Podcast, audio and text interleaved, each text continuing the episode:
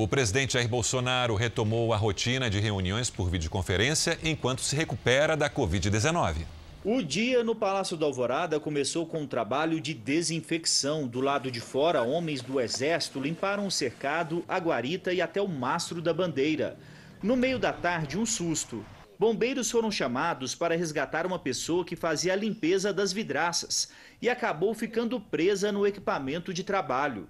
Pouco antes, Jair Bolsonaro saiu da residência oficial. De longe, acenou para apoiadores. Usava máscara o tempo todo. Na maior parte do dia, o presidente ficou em isolamento e trabalhou por videoconferência. Conversou com Bento Albuquerque, ministro de Minas e Energia, e com Jorge Antônio de Oliveira, ministro da Secretaria-Geral da Presidência. A Secretaria Especial de Comunicação divulgou nota no fim da tarde informando que o presidente evolui bem do quadro da Covid-19 e não apresentou intercorrências. Até agora, nenhuma autoridade ou ministro que teve contato com Jair Bolsonaro disse ter testado positivo para coronavírus.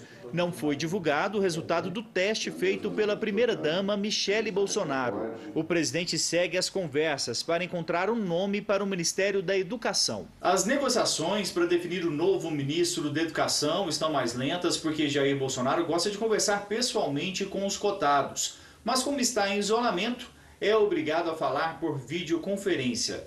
No Palácio Planalto, ministros e auxiliares mantiveram o silêncio sobre a decisão do Facebook de banir páginas ligadas ao governo e ao PSL. A empresa, a partir de um levantamento, decidiu cancelar 35 contas, 14 páginas e um grupo da rede social. As publicações tratavam de eleições, memes políticos, críticas à oposição e a jornalistas. Segundo o Facebook, entre as violações do material estavam posts com informações falsas e discurso de ódio.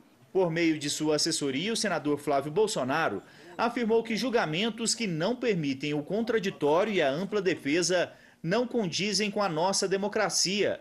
São armas que podem destruir reputações e vidas.